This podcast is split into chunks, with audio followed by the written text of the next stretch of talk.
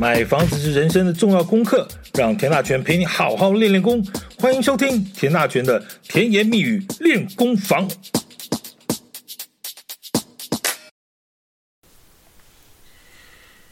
一般人谈到都更啊，光是听到那些专有名词啊，你大概就已经开始发呆了。什么权力变换、协议核建、基准容积、奖励容积、政府划定、自行划定、训行划定，全部都是中文字连在一起，就是看不懂。看不懂就是看不懂，于是就形成了学习障碍。那说一次听不懂呢，再讲一次还是听不懂，然后一二三四再来一次，还是听不懂。结论就是听不懂，于是就形成一种恶性循环，越听不懂就越怕，然后因为害怕呢产生恐惧，那恐惧就产生抗拒，然后呢一件大好事就这么没了。来，别慌，田大权的甜言蜜语练功房的任务呢，就是把。复杂的事情简单化。我知道你最关心的就是能够分多少平，要出多少钱，所以呢，我就来帮各位算一下，你到底能分多少平。欢迎收听今天的田大全甜言蜜语练功房，我们来谈都更跟建商合建，你能够分多少平？好，除了刚才讲的是说很多专有名词你过不去之外呢，其实还有另一种状况，就是画错重点。什么意思啊？一般人对于陌生的东西啊，往往习惯性的会去吸收听得懂的片段，而自然跳过那些听不懂的片段。那一旦这些听得懂的部分呢，也许不见得是重点哦。但是你一旦形成了所谓的第一印象之后呢，日后啊要再改回来，其实就很难了，很难了。而这种片段式的记忆，往往会造成未来很大的误会。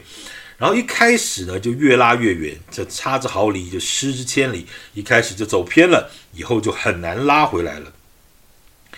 好，我们今天要来谈数学，所以呢，因为是用听的啊，所以讲起数字往往就会让人脑雾啊。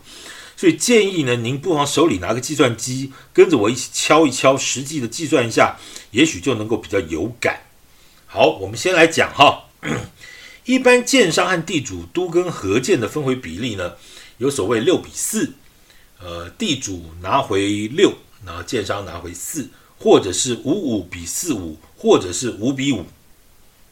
这个比例代表什么意思啊？就是说你是地主，你出地，建商出钱帮你盖，盖好之后呢，你分回房子，那建商分回的平数呢，就对外销售，以打平他的工程费用，或者再赚一点点利润，这是都跟的根本大法和基本原则。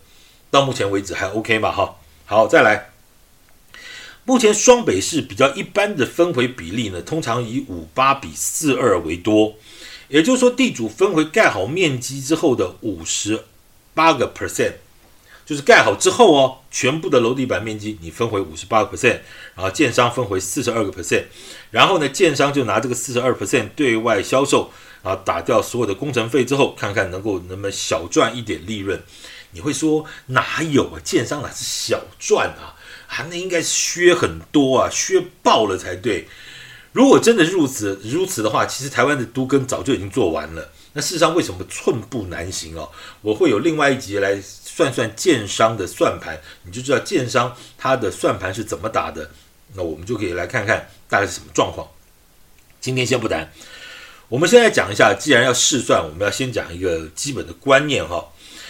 这个在试算的基础呢，基本上就是用土地持份为基本，因为房子会折旧，但是土地不消失，所以要改建呢，老房子是会拆掉的，但是土地还在，所以所有的计算开发效益的基准就是土地以及这块土地能够盖出多少平的产值。讲白了就是一平盖多少平啊，就白 K 归白了哈。好。以往呢，这四五十年前所盖的老公寓呢，坪数大概都是二十五到二十八平左右，当然也有那种十八九平的，也有那种三十三五平的，也有，但是相对都不多。比较集中的坪数还是在于二十五到二十八平左右，这个还是在市场的相对的大宗。但是这里头又分为两种哦。你有看过四楼公寓？你有看过五楼公寓吧？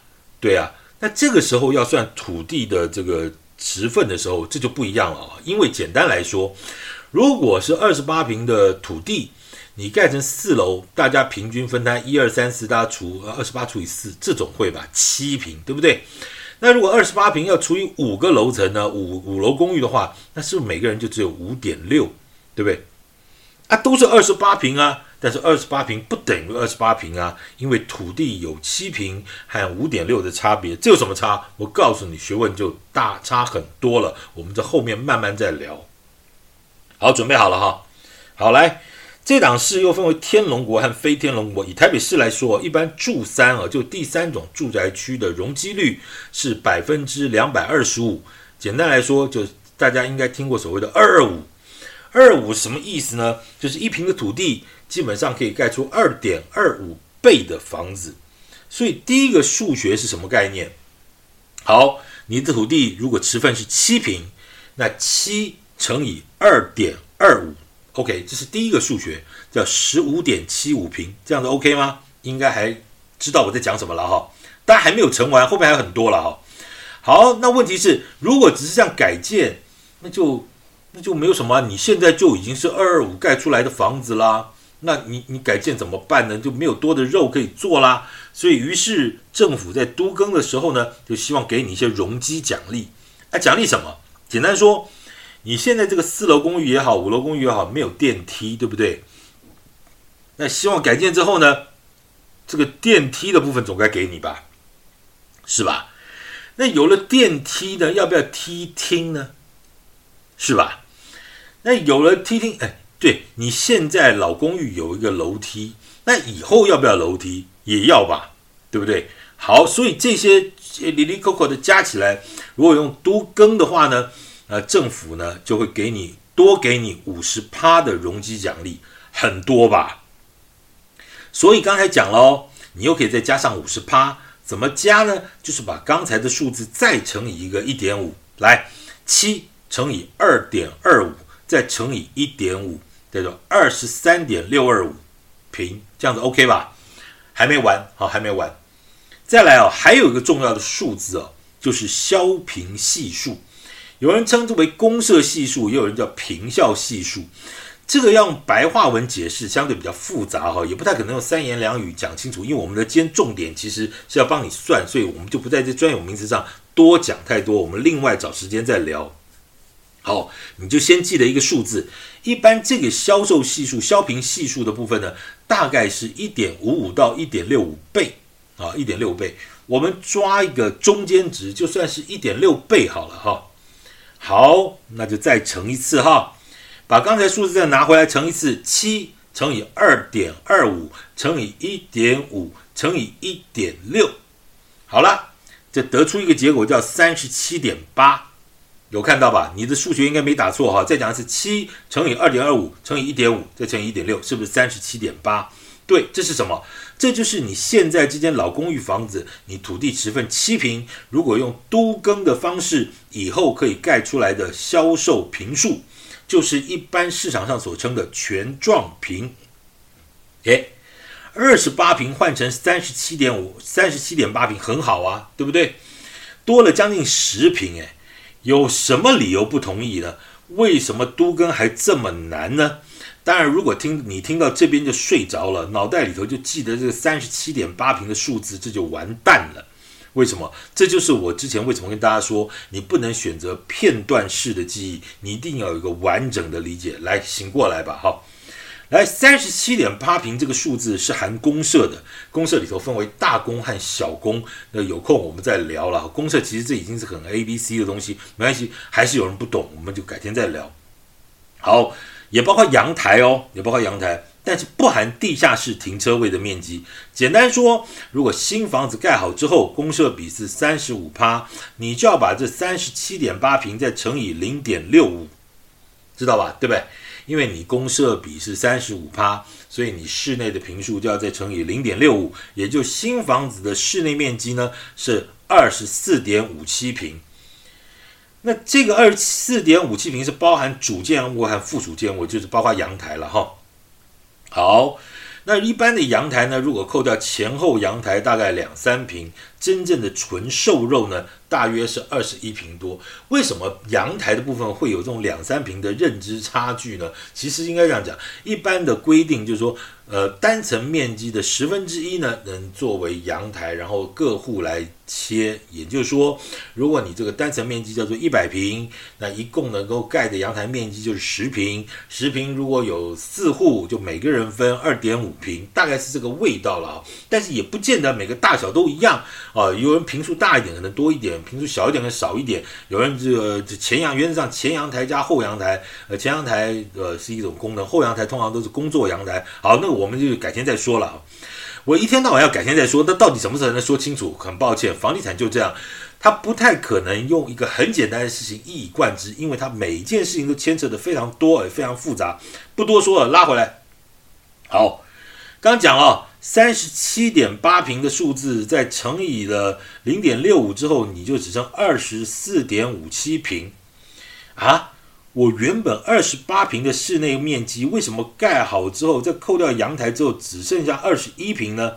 这样我要怎么同意？以前不是有什么一平换一平吗？怎么差那么多呢？等等等等哈。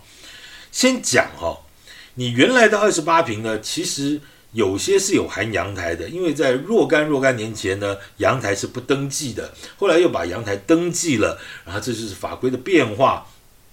当然。那个不能算说你后来把阳台外推，什么又加盖，那个都不算了哈，就算全幢面积。而事实上的二十八平呢，里头还有一个东西没有扣掉，里头什么？就是把你的楼梯。其实事实上二十八平啊，大概要扣掉一平半啊，一点五平的楼梯才是你真正的室内平。所以你现在老公寓的全幢平叫二十八平，其实室内实际上室内可能真的二十六点多平。那个那个真的又是历史工业，那又讲不完。但是不要啰不啰嗦，我们现在就是以二十八平来算，否则各式各样的原则都有例外，那永远讲不完了哈。好，还没有完哈。我们刚才讲了这个三十七点八平，如果你是按建商合建呢，那这个数字又要再重算一下，什么意思？刚才说到，如果你和建商是用五八比四二的比例合建，那所谓的三十七点八呢，你又只能拿回五十八个 percent 来，三十七点八乘以零点五八，就只剩下二十一点九二四。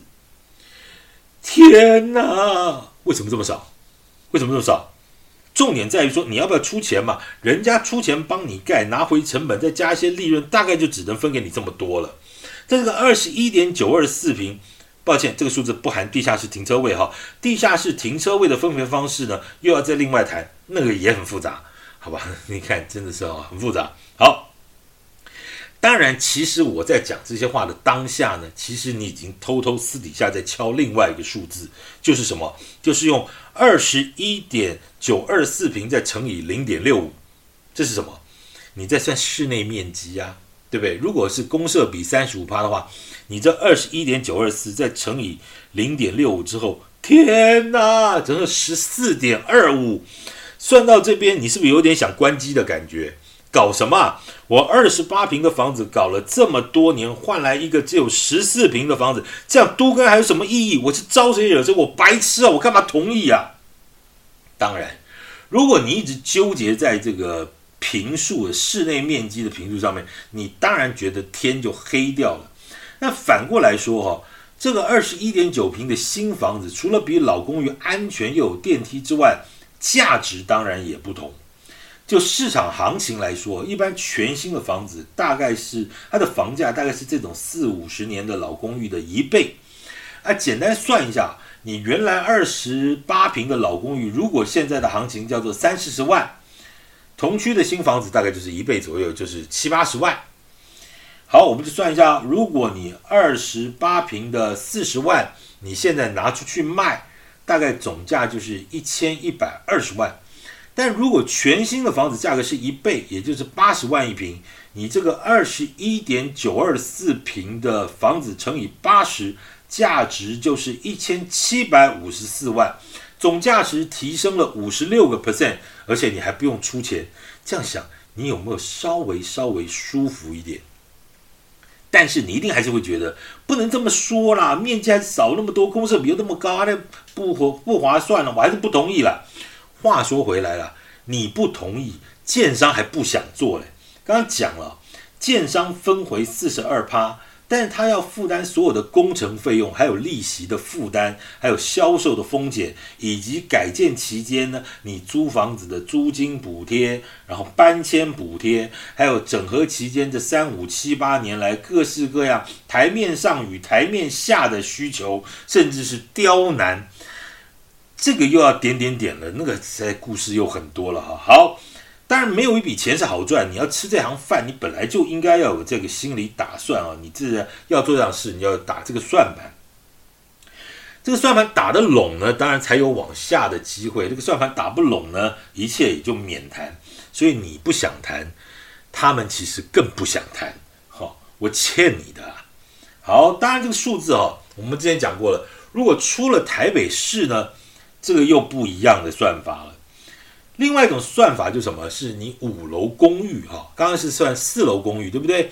啊，二十八平，Kiki 扣扣之后三十七点八，然后再打折下来。好，那如果是五楼公寓会是怎么样呢？那算法又不一样哈。如果你是五楼公寓的话，除以五之后，你的土地十分是五点六平。那我们用同样的数字算一下哦，五点六乘以二点二五乘以一点五乘以一点六。就叫三十点二四平，这么更少？呃，对啊，因为你土地少啊，所以你的这个算下去之后，当然乘乘除除之后，在这还没有到除法哈、哦，就一直乘下去之后，当然也就更少。但通常会盖五楼公寓的哈，其实台北市并不多了哈，除非是在主干道旁边哦，那种土地使用分区编定为住三之一，它的容积是三百的哈，它才可能盖成五楼公寓。否则说，一般大概台北市的五楼公寓其实并不算太多，但是像新北市和高雄市哈，其实就很多了。这些原本的容积率相对就比较高，一般的住宅区都有百分之三百的这个容积率，这个数学算起来又不太一样了，稍微雄赳赳气昂昂一点。来，我们就算一下，如果是五楼公寓呢？它的容积率三，对不对？三百哈，那我们就传乘一下，五点六乘以三乘以一点五乘以一点六，答案是四十点三二。哎，这是不是稍微有感一点点哈？因为刚才讲那个台北市的是三十七点八，这个是四十点三二，这就是容积率的差别。那当然好了，把这个同样的数学算一遍之后呢，如果说总总的坪数你二十八坪变成四十点三二。但是你还是要做一件事啊，因为你是跟建商合建啊。很抱歉，麻烦你再乘以零点五八。那零点五八的概念算下来之后是拿回多少？四十点三二乘以零点五八之后，你拿回二十三点三八坪，好像比台北市刚才算那个二十一坪略略多一点点了哈。但老实讲啊，也没有多到哪里去，对不对？毕竟你是二十八平的房子换回二十三平多，好。那为这个问题就出现在哪里哈？为什么大家都是买二十八平的建平？那你的土地持份是七平，那我的土地持份只有五点六平，那二十八平不就不等于二十八平吗？我们今天去买房子的时候，你会不会去问一下，说，哎，这个土这个房子二十八平土地持份是多少啊？那个房子二十八平土地持份多少？我告诉各位，百分之一百。没人问这件事。那同样一个区域，如果它是一平四十万，一平五十万，你大概二十八平乘以五十万，就一千四百万。我左边一千四百万，右边也是一千四百万。我管你土地是多少平，对，这就是问题。但是呢，当等到要改建的时候，才发现，哎呦，这个七平持分和五点六平的持分原来有差呢。好，其实一点也不奇怪。其实这个的差别啊，在在实物执行面上，我们在执行的过程里头，更多是有房子没土地，有土地没房子。那同一栋公寓呢，大家土地持分登记还不一样，那这种状况多了去了。那这些我都把统称为历史共业了哈。台湾土地登记制度走了几十年下来，各式各样的状况都很多。这以后我们也在慢慢聊。好了。一路听下来，感觉如何？简单吗？难吗？啊，不就是乘法而已吗？但是这个乘那个，那个再乘这个，一路乘下来，有没有觉得头昏加脑雾？够复杂了吧？其实这些都只是最简单而且最正常的状况。我们刚刚讲的，这是你跟建商合建五八比四二的算法，你大概可以分回这样子的坪数。那当然，我们刚刚里头还有提到，哎呀，阳台的算法啦，地下室停车位的算法啦，等等等等啊。接下来我们再一步一步的跟大家陆续拆解，那每一个数字背后的一些故事和它实质上的一个专业上的一个问题，我们再慢慢的进阶，都更永远谈不完。感谢今天的收听啊，呃，也请您继续关注田大全的甜言蜜语练功房，谢谢。